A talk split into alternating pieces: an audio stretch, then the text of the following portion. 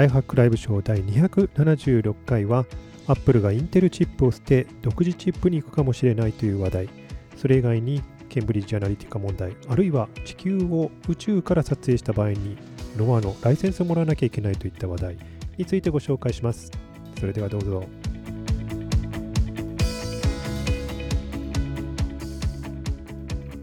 ライフハックライブショー第276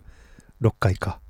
いつもここら辺で名前ね、忘れてしまうんですけど、276回で、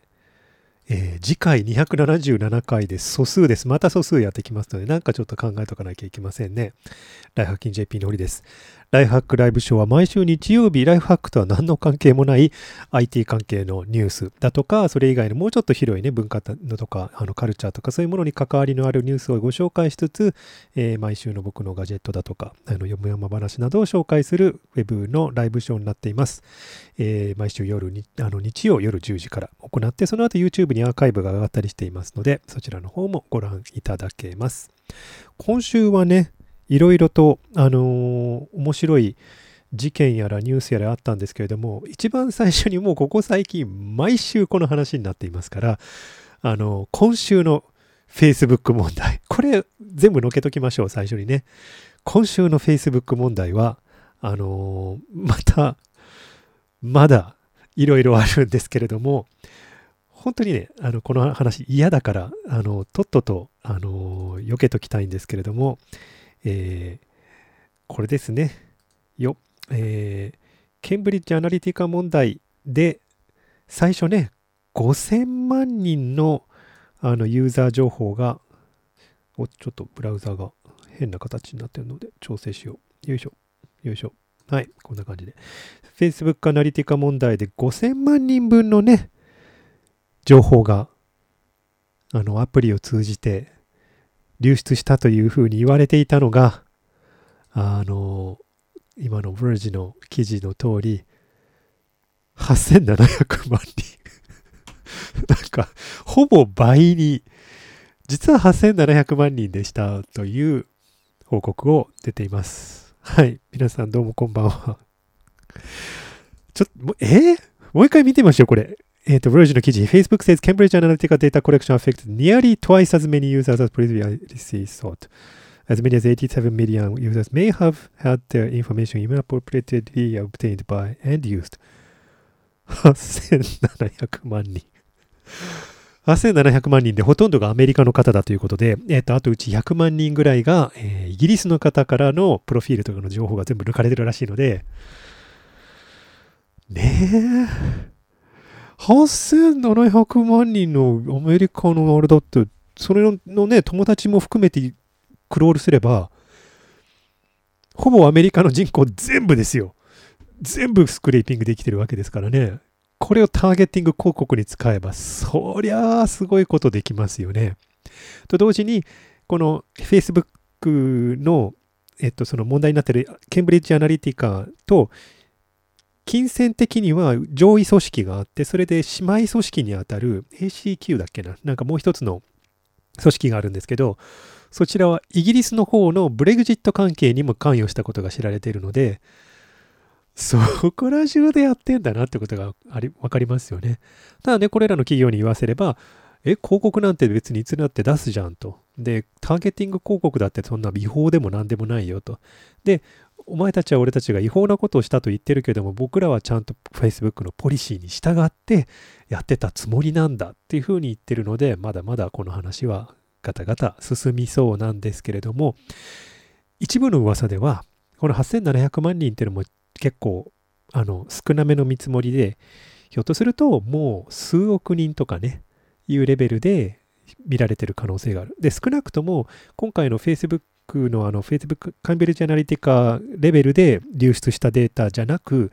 えー、例えば Facebook イベントだとか Facebook グループだとかそういったところからグループから引っ張ってくることのできるプロフィール情報ですよね。名前とかプロフィール画像。あと、あの例えば PTX みたいなイベントページとかが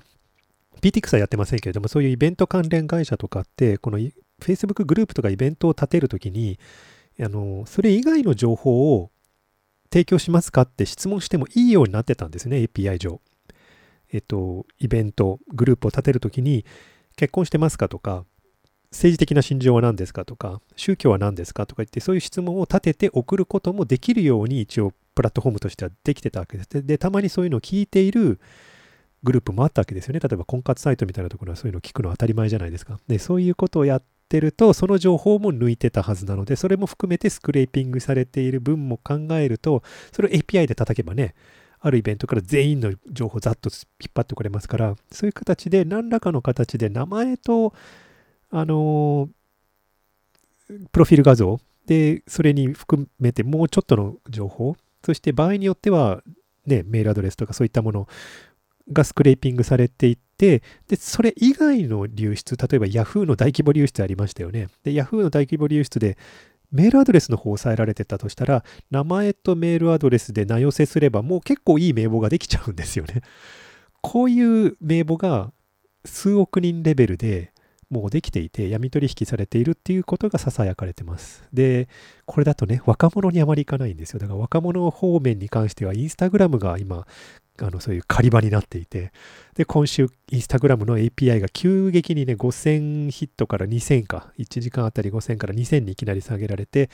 いくつかの、あのウェブサービスとかね、アプリとかも利用不能な状態にまで API があの絞られてしまうという、そういう、もう Facebook の中もね、大騒ぎで対応してるっていうのがよくわかります。これだけだったらね、これだけだったら、あの、まだね、Facebook の今週のニュースおしまいなんですけども、まだまだあるんですよね。えっ、ー、と、これからは選挙に関してちゃんとしたデータを出すよ。でも選挙が終わった後でねっていうふうな発表をしていたりだとか、まあ、もちろん API 制限のニュースもあったんですけども、あと、ロシア関係の273のアカウント凍結しましたよみたいな、そういうニュースも来ているんですけれども、それ以外にね、あのー、そう、これ、えっと、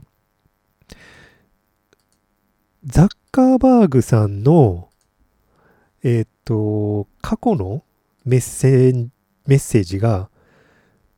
ふーっと消えてるらしいんですよ。もう本当に何年か前からの、いろね、結構カジュアルにね、Facebook の一ユーザーとして、例えば何か問題が起こったら問題のあった人に対してさっとチャットで連絡したりとかしてたわけですよね、ザッカーバーグさんは。で、これらのメッセージが何年も経ってから今頃になってヒュヒュヒュヒュッとこう消えてるらしいんですよ。どうも。しかも、他のユーザーのやつは消えていなくて、ザッカーバーグ氏のだけが消えてるらしいんですよね。で、これを発見して報じられた結果、Facebook の方は確かにそれを認めて、えー、過去のマーク・ザッカーバーグの発言がこう何か悪用されたりしないように我々の利用ポリシーに従って彼の発言、企業ポリシーに従って彼の発言を消していったって。ね。まあ、怪しいことこれ上ないですよね。やってることがね。だから都合が悪いものは今のうちに消せバレた認めろみたいなね。いやで、これがバレた結果、マーク・ザッカーバーグだけ、あのー、ずるいやん。ていうか、これどういうことなのって非難された結果、Facebook メッセンジャーの、あの、メッセージを後から消す機能を、あの、出しますよって 違う。そこじゃないんだって感じですよね。いや、それは嬉しいけど、メッセージを消せるのは嬉しいけど、いや、嬉しくないか。まあ、たまには嬉しい。誤爆することもあるから。あるから。でも、問題はそこじゃないんだとね。あの、どんだけ怪しいことやってるんですか、あなたたちはね。っていうことを本当に思います。はい。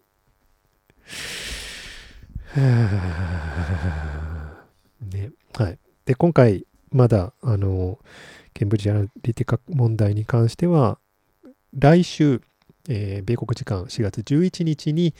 えー、マーク・ザッカーバーグ氏本人が、えー、アメリカ議会の公聴会に出てって、事態について説明するということになってます。で、相当厳しい質問が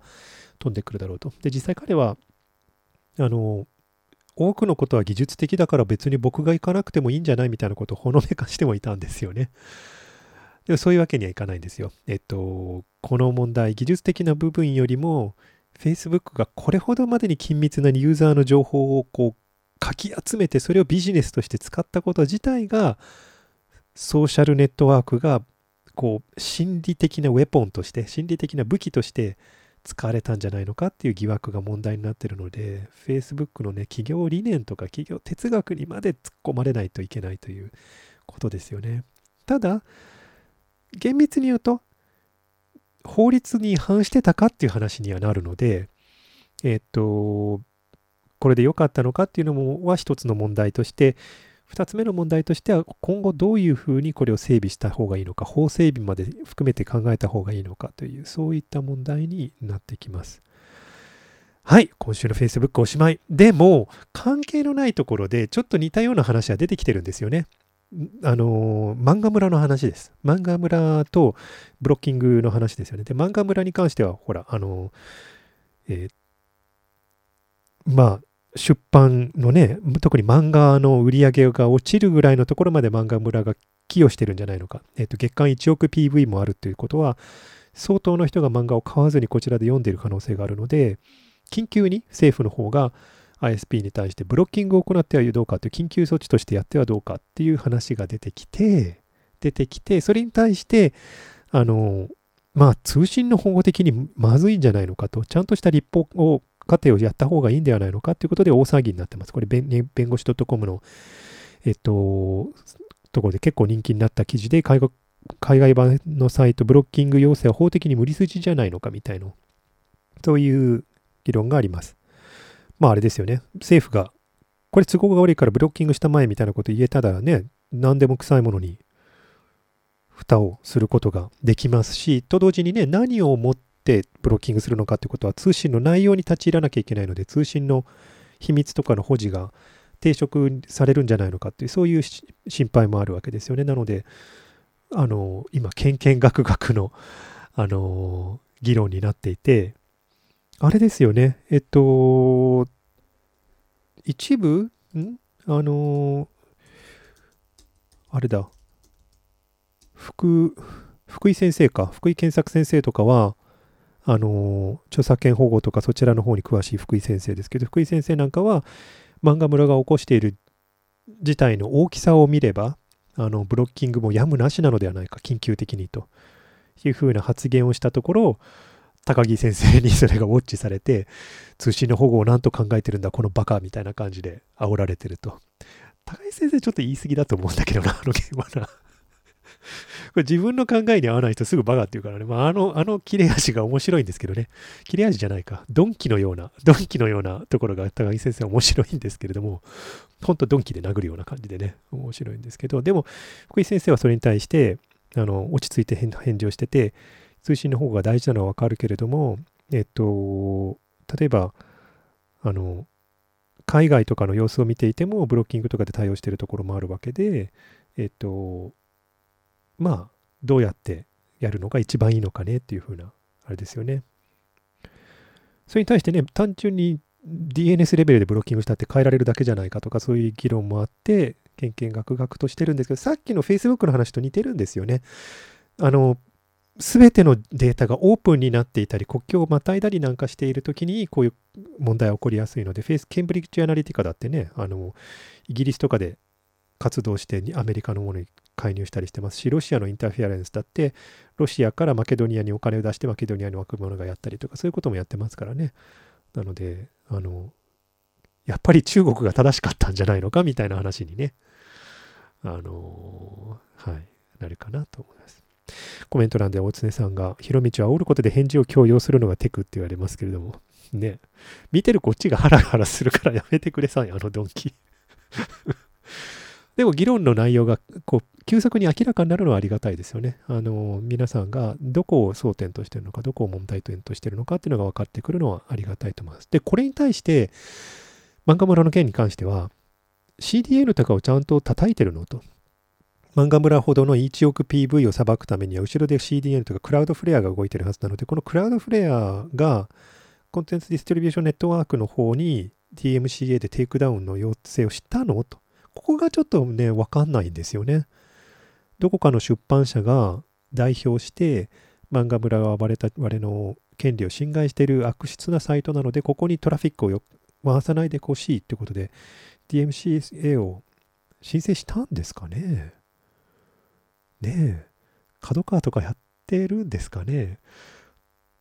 角川に聞いてみたいですね でも僕、ビジネス書の人間だから漫画の方については言えないな まあ、一件だけ、えっと、僕、自分の大白大全が勝手に朗読されてて、YouTube にその朗読が上がってたので、あのー、それを権利申請立てて YouTube から下ろさせたっていうのはやったんですよ。その時にはすごく早く動いてくれたんですよね、角川さんのホーム担当の方は。だから個別にそういう申し立てがあったら、早めに動いてくれるんじゃないかなと思いますが、ただね、CTN を叩いてくれとか、そういう現、こういうふうにやってくれっていうのに答えてくれるかどうかはわかんないんですけどね。はい。大津さんのコメント。世界各国でそれぞれ金立てを作ってインターネットをローカルネット時代に戻そう。せっかくマストドンがーって言ってたのはまだ1年前ですからね。世界は分散化するんだとかね、一部の人たち Web3.0 でこれからどんどん中央集権的なものからだんだん脱中央集権になるんだとかって騒いでる時に、時にこうなるんですよね。脱中央集権、あの、書きましたけどね、あれ？あ、ここに置いてないや。えっと、マストドンの、あのマイナビ新書の本書いた時に、5章のところにそう書いたんですけどね、脱中央集権した時に、ある国の法律とある国の法律の甘さが違うと、甘い方の法律でサーバー立てて甘くないところにトラフィック回したりっていう漫画みたいなこととか法律を脱,、ね、脱法す行為とかが進んだり誰が責任を取るんだみたいなことがどんどん曖昧になってしまうけれどもはいあのどうなるんでしょうね逆に進んでますよね今に明らかにねより中央集権的より国の利益を守るためのインターネットに進んでるような気がしないでもありません。もうちょっと楽しい話しましょうか。今週の、えーと、タイトルになってますけど、Mac があのもしかしたらインテルプロセッサーから離れるかもしれないというニュースが来ています。えっ、ー、と、何かというと、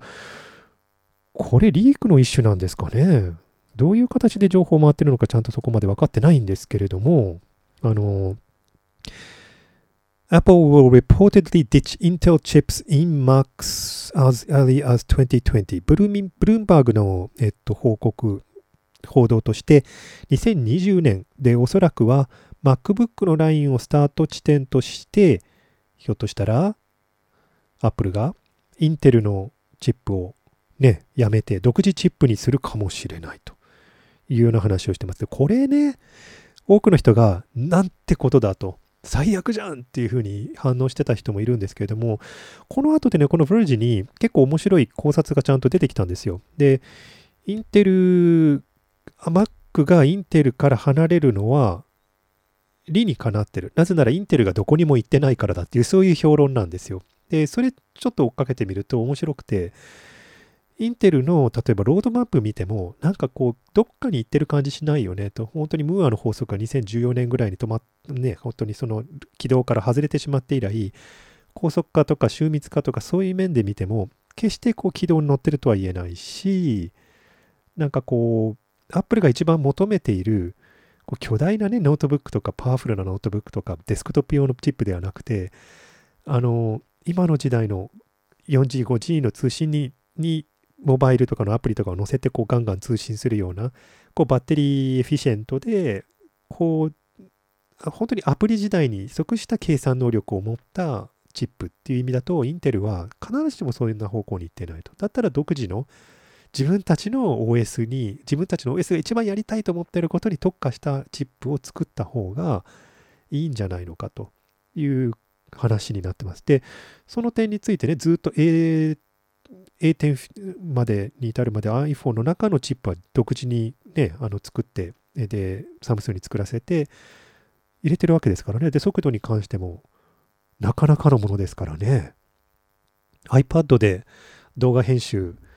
ってやったことあんまりないと思いますけれども、意外にいけるんですよ、これが。えー、意外にいけますよって言って、ジェット大輔さんが、そうかっつって、MacBook、あの iPad Pro 買って、使えねえ堀のせいだって 言ってたことはあるんですけどね。あの、ジェット大輔さんほどの使い方だとちょっとあれかなとは思うんですけど、でも、撮ってきたね、あの、iPhone で撮った 4K の動画ポポポッと入れて、それで、あの、ちょっとカットね、修正してて、それを、あの、iCloud を通じて Final Cut Pro の方に入れて、レンタリングするっていうことぐらいは、まあ余裕でできますね。まあの iPad Pro で。で、全然熱くもなりもしないですしね。だから、やっぱ、うん、iPhone、iPad、MacBook に特化したチップっていう考え方はあるのかなという、そういう気はします。と同時にね、みんながざわざわと騒いでるのは、もうジャーナリストは辞めたけども、ずっとツイッターを続けてるあの、ウォルト・モスバルグも言ってたんですけど、これウォルト・モスバルグが言った言葉なんですけど、ひょっとしてこれで MacPad 来るのかっていうふうに言ってるわけですね。これいいですよね。MacPad、iOS が動く MacBook ですよ。だから、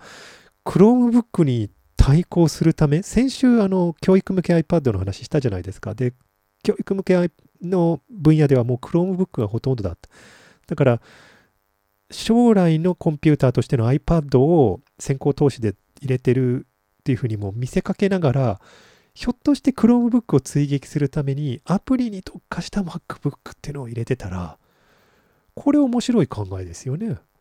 なんかそんな万能なね、プログラミングができるデスクトップコンピューターじゃなくてアプリが動けばいいんだよっていうような MacBook があったら面白いですよね。もしあってくれたら、この10年来で最大の MacOS の進化ですよね。ここ最近 OS ってすごくもう停滞してたじゃないですか。もうなんか、ウィンドウ開いて、なんかデスクトップがいくつかあって、ちょこちょこできればいいんでしょってなってたところが、ついにね、モバイルからデスクトップに至るまで全部統一したものになるんだったら、これはこれで面白いなと思います。Windows がちょっとね、望んでた世界ではあるんですけどね、それを逆の方から Apple がやってくれるんだとしたらね、Windows はほら、デスクトップの Windows が、あの、ずずずずっと、あの、Windows Phone まで全部使えるっていう風にしてたんですけど、今回 iPhone の方から iPad から MacBook まで全部っていう風になるのかもしれませんね。性能問題。大津さんの方から、あれですね、MacBook の性能見劣り状態を解消したいって。な、何にしても、あれ？よ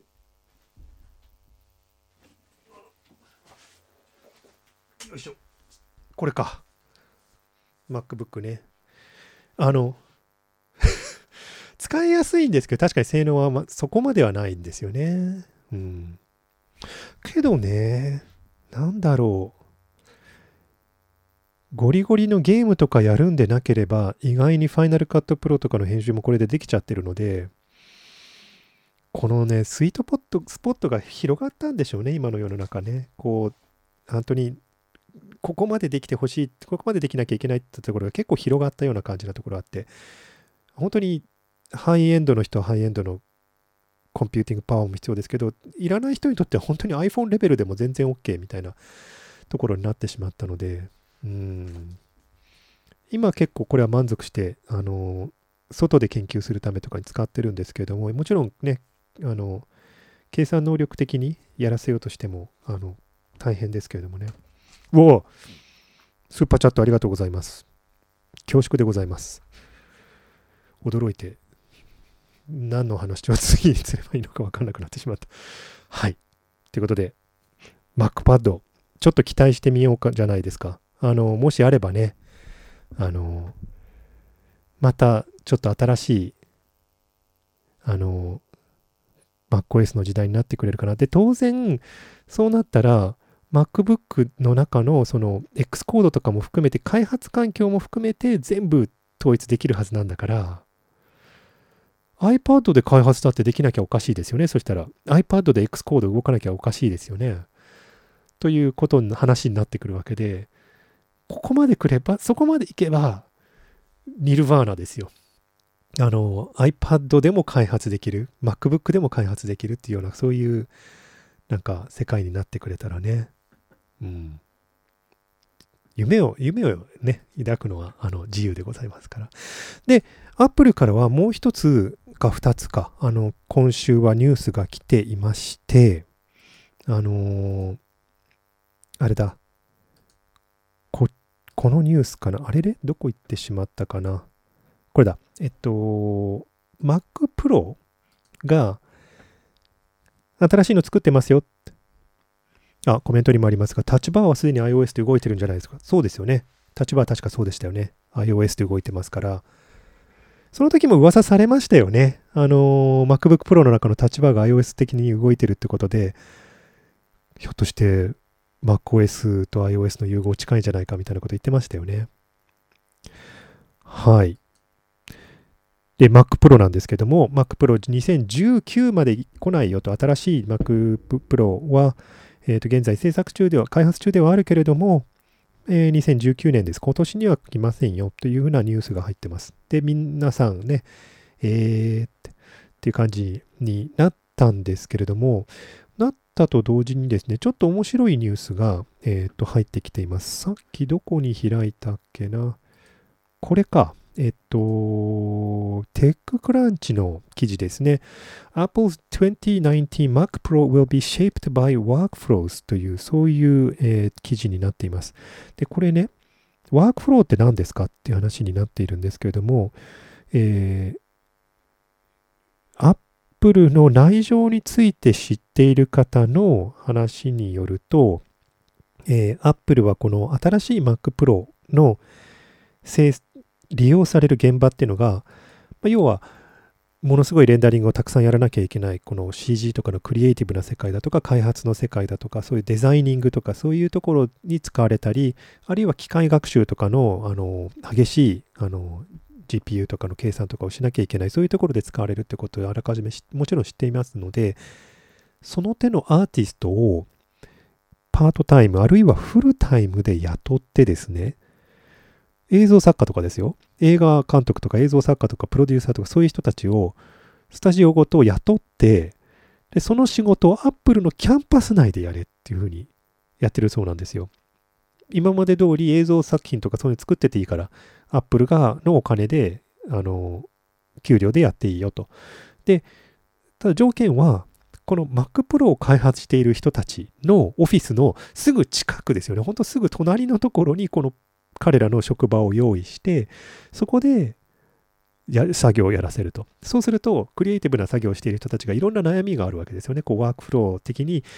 ここでね、こういう作画をして、こういうふうにレンダリングして、こういうふうに落としたけれども、ここで一番時間かかってる。ここがめんどくさいとか、ここが一番手間です。ここなんとかなりませんかっていう悩み事があったら、すぐ廊下の向こう側にある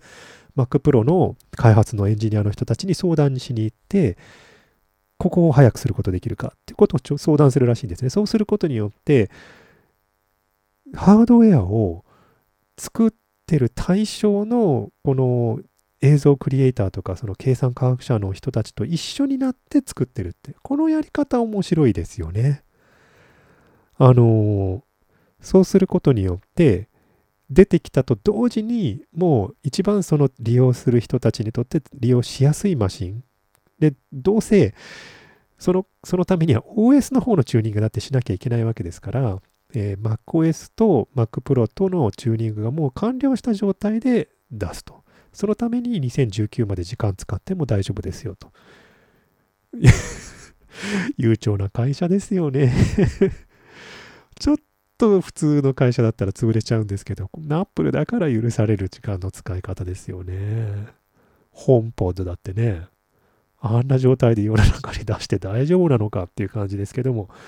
Mac だから、Apple だからいいよみたいな感じでね、やってるわけですよね。すごいな。そのホームポッド、シリが最悪っていう状態だ、ね、こと言われていましたけれども、あのー、あれだ、Apple のところに Google から、あれです、AI のチーフが引き抜かれるという、そういう話も来てました。えー、ジョン、ジャン、ギャンドレアさんかな？ジョン・ギャンドレア、Google Form of Head of Search and Artificial Intelligence。この人は、Google の膨大なデータに対するインデクシングですよね。こう機械学習に、えーと、最適化されたようなこのデータのインデクシングについてが専門の方なんですけれども、この人をなんと引き抜いたと。えー、いきなりね、Google の方でも AI のチーフの担当が結構若い人にいきなり変わったんですね、今週途中でね。この人ですって言うから、え、何があったんだと思ったら、引き抜きだったっていう。で、もちろん彼は、えー、ティム・クックに直接レポーティングだから直属の部下になって直接仕事の成果はティム・クックに報告するという立場になって、えー、シリの改善が市場命題ということになるらしいです。もうもうそろそろね、シリがだあの他に比べてダメっていうのはもう大体みんなあの認めるところになったので、なんとかしたいっていう、そういうことなんでしょうね。間に合うかな？間に合うんですかね？と思うんですが、はい。でもまあ心強い話です。こうやってね、あの、みんなが競争することによって、なんとかなっていってくれるのはありがたいなと思います。えー、今週、その他の話題、とこうかと思うんですけれども、あのー、あれですね、YouTube のヘッドクォーターで銃撃事件があるという、そういう事件がありました。えー、サンブルーノーにある YouTube のヘッドクォーターのところに女性の方が入っていって、で、いきなり銃を乱射し始めたと。で、えー、4人の方、1人確かクリティカルコンディションで、もう1人シリアスコンディション、あと1人か2人が軽傷ということで、えー、で、撃ったこの方自身はその場で、えー、自殺されたという、そういうあの報道になっています。ね、あのー、もう一つの記事があるかな。これはどこだ？これか。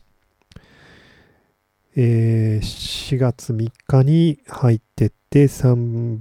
そうね、39歳のナシム・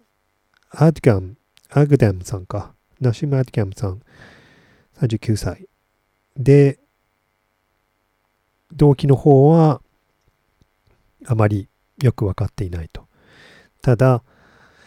えー、事前に家族の中でちょっといろいろ問題があったらしくて、家族が警察にひょあの飛び出てったけれども大丈夫なのかというようなことを警察にあの問い合わせてるというそういうのはあったみたいです。で、えー、このサンブルの辺りでいた本人がいてで今のところは安全なようだがっていうふうに警察から返事があったところ家族の方から YouTube とかでサブスクライバーが減ったりなんかこう最近ディーモネタイゼーションされちゃっていろいろあの言ってたみたいだがみたいなことを家族が警察に言ったりはしてたみたいです。だから警察はそれに対してふーんっていうこう別に YouTube をいきなり襲いに行くとは思わなかったみたいでね。です。で、この人自身動機としてはサブスクライバーが減ってたりあるいは一部のビデオが彼の彼女のやってるヨガみたいなあのビデオがあの広告で収入を得るそののから外されると、ディモネタイズされてたということで、それに対して結構怒ってたっていうこともあったみたいですし、いくつかのビデオではね、あの、ケイシーが去年かな、一昨年かな、あの、あの、YouTube のこのポリシーに対して、あの、反論をしていたところのビデオとかを使ってブログで抗議したりしてたとあのいう、そういうのはあります。でも、どうもね、元から結構、あの、心が病んでた方みたいなので、あの、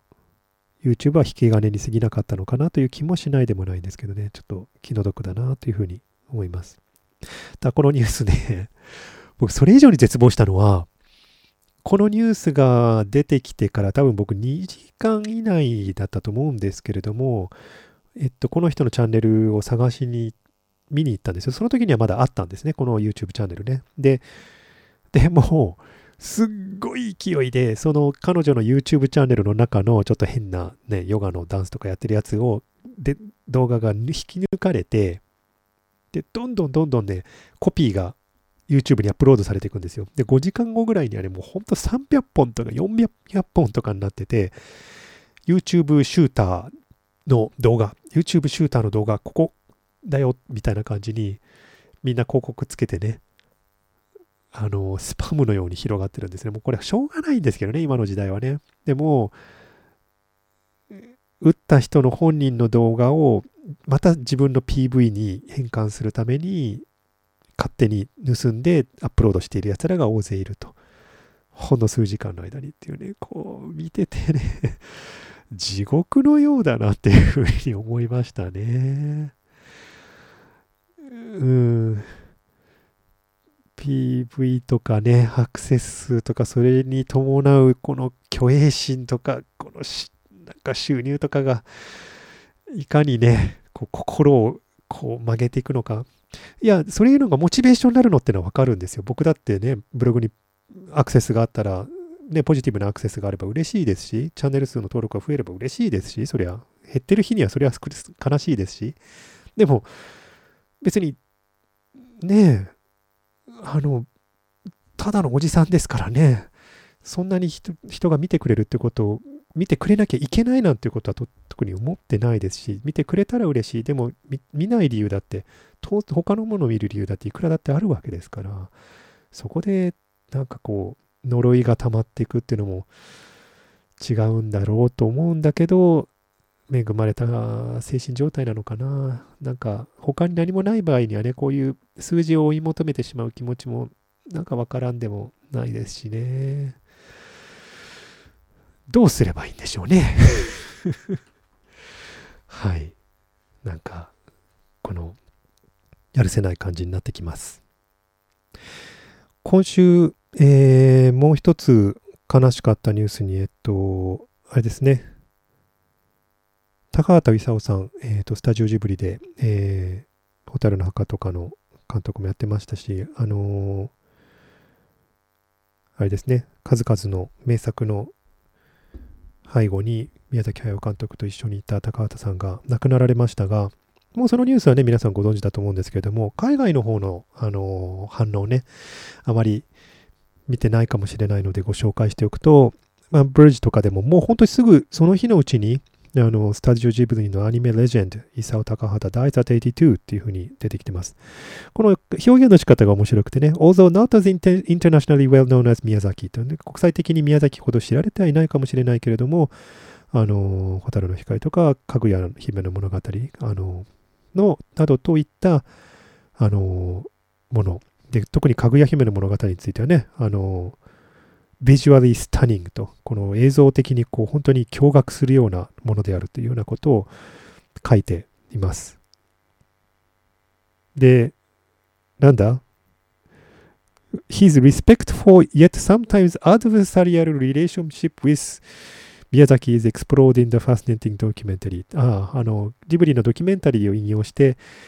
宮崎との、あの、お互いをリスペクトしているけれども、同時に時々敵対するような関係も、また伝説に一役買っていたみたいな評価をしていて、面白かったです。で、これでね、Amazon のレビューページで、あの、ホタルの墓あたりを見に行くわけですよ。そうすると新しいレビューがバンバン上がってきてて、こう、長寿とともにレビューが上がってるんですけど、みんなね、この映画、覚悟してみろ。この映画、マジでやばいから、あの、ファミリー向けの時間をね、ファミリーの、この、楽しい映画の時間だと思ってこの映画をクリックしたりなんかするのだけは本当にやめておけ。みんなよくやめておけ。You are warned ってかな、あの、警告はしたぞみたいな感じのね みんな本当によくわかっている感じで、あ、よくちゃんと見たんだなと思うような、あの、ことで、あの、夏になるたんびにね、夏になってあの原爆記念の日になるたんびに原爆のニュースが、話がアメリカになるたんびにコメント欄はもう本当にあの、日本はそれをされて当然だったと。あるいは、あの、これは正義だったんだみたいなことがうわーっと書かれてね、アメリカの方の人の戦争の理解っていうのは基本的に向こうからの一面的な考え方で、で、原爆も当然だったし、市民とかの死も当然だったっていうのが、これが普通の考え方なのかなってちょっと絶望しそうになるんですけど、こういう時にね、あのー、ホタルの墓とかのレビュー欄とか見に行くと、そう思ってない人も大勢いるんだっていうことがわかるんですよね。これはシビリアンで、我々が戦争とはいえ彼らに対してやったことなんだよっていうことをすごくこうあのちゃんと理解しててで仕方がなかったにしても悲しい現実があったことをこうやって学ぶことができたことをありがとうと思うと。あの高橋さんありがとうございましたっていうようなそういうね。あの本当に。うん。あのコメントになってあのコメントがアメリカの方にも載っていてちょっとあのしんみりとしてしまいました。はい。さて、今週のニュースこれぐらいなんですけれども、ああ、一つだけなんか変なのが来てた。これね、うん、これ謎のニュースなのでね、あの しかも僕の専門にほんのちょっとだけ関わるので、これ説明できたら嬉しいんですけども、あの、スペース X がこれから打ち上げをするときに地球がもし映っているならば、ノアに対してライセンスを取らなきゃいけないというニュースが入ってます。えー、って思うじゃないですか。え？何それ？と。誰がロケット打ち上げて地球からね、地球、あの宇宙から地球の映像を撮影しようが、そんなの、ね、誰の自由じゃないかって思いきや、アメリカでは26年も前にある奇妙な法律のおかげで、実はそれがあの違法になってしまうんですね。で、しかもそこに絡んでるのが NOAA、NOWA、えっ、ー、と、ナショナルオーシャンアトモスフェリックエージェンシーか、えー、大気海洋局です。で、僕は NOAA に関しては、自分の専門が気候学、気象学ですから、すごい依存してるんですよ。えっ、ー、と、NOAA のデータはもう大量に使ってるわけですね。で、えっ、ー、と、この NOAA は何をやってるかというと、まあ、NASA と一緒になって、えっ、と、衛星とかを開発してあげたりしてます。だから、えっ、と、NASA が上げる衛星、地球観測衛星の中には NOAA のセンサーとかが入ったりもしています。で、この地球観測、地球観測を目的に撮影するっていうことは、一種あのスパイ行為にも利用できるので、この地球をえね、移すときにはライセンスを取れと。そしてそのライセンス提供元は、この地球を高解像度で移すことをライセンスされてるのは、にから取れっていう、そういう法律があるらしいんですよ。で、これが問題になったのは、今までね、スペース X 打ち上げのために地球がちらっと入るような映像が映ってたけど、これまで問題視されてなかったんですけど、これがこの度問題になったのは、おそらくあの、スターマンをテスラに乗っけてぶっ放して何時間も地球を映しっぱなしにしてたのが、あれがどうも 問題になったらしいんですよ。あれ、もしかしてやばいんじゃない？みたいなで、法律を厳密に解釈すると、ノアから許可をもらわなきゃいけないっていうことらしくて、これからテス、スペース X はそれを放映するとき、ノアからライセンスを受けなきゃいけないという、ちょっと奇妙な話になってます。何のためにあるんでしょうね、この26年前の法律はね。まあ、スパイ、スパイ関係って言ったってね、ねえ、外国がスパイするときには別にアメリカの許可を得たりしないわけですからね。何なんでしょうね。まあ、いずれこの法律多分撤廃されるとは思うんですけれどもね。うん。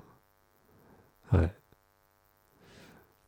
な、な、え？なんか、なんか面白いこと書いてあるな。うん。えー、はあ。まあだからそうですよね。外国の衛星はこの法律のもとにに束縛されないんだから関係ないじゃんみたいなことは一応ディスカッションがあって、今後、あの、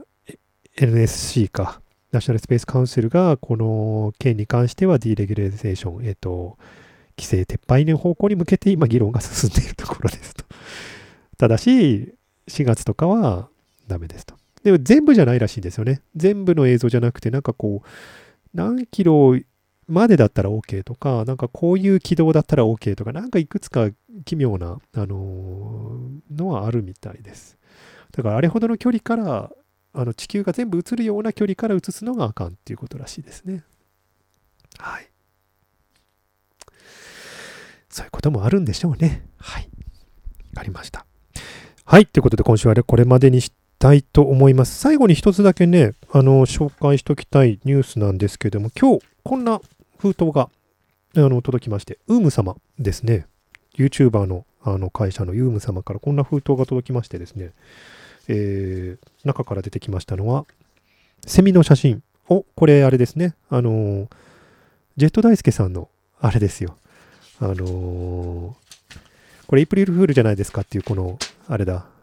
えっと、コメント入ってますけれども、エイプリルフールではなさそうですね。4月5日ですからね。うん。もうちょっと調べてみます。そう。えっと、この手紙なんですけれども、ジェット大輔さんの去年やりました、あの、セミの羽化の瞬間の写真集、写真、あの、展示会、写真展が、えーと、もう一回行われますよと。で、今度は京都の方らしいです。えっ、ー、と、関西の方でなかなか来れない方が多かったので、京都の方とか関西の方でやってくれっていう声が高かったので、ジェットさんもね、今ジェットさん自身も今、滋賀県の方かに、大津の方にいらっしゃいますので、えー、そちらから近い京都の丹波口か、えーと、JR 丹波口が一番近いところですね、の、えー、ところで、ジェット大輔写真展野草局ノクターン開催のだそうです。ということで、うつせみで披露した写真と新プリントも展示して、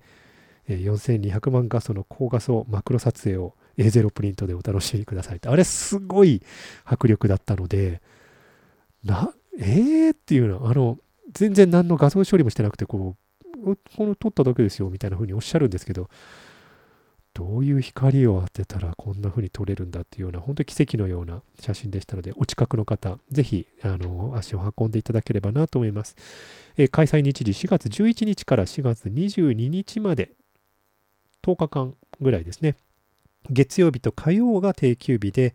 えー、昼から夜のあの7時まで、夜の7時まで。で、場所がね、元純風小学校、あの小学校の、元小学校の校舎を使って、2階の音楽室を使ってやってるみたいです。この写真展の様子を写真に撮れていきたい。ねなんかすごい雰囲気のありそうなところなので、ああ、時間があったら京都までちょっと駆けつけたいなと思っていますので、向こうにいらっしゃる方は、ぜひ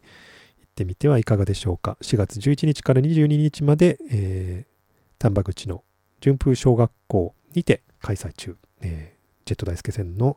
写真展だそうです。はい。ということで今週はこれまでにしたいと思います。ライハクライブショー。毎週日曜日夜10時からこのような形でライブで行っておりますけれども、この後、編集を行ったバージョンが YouTube と、あと音声版とかをポッドキャストに上げたりもしていますので、えー、見逃したという方はそちらの方でもご覧ください。それでは来週は素数回になりますので、なんかちょっと考えておきたいと思います。それではまた来週。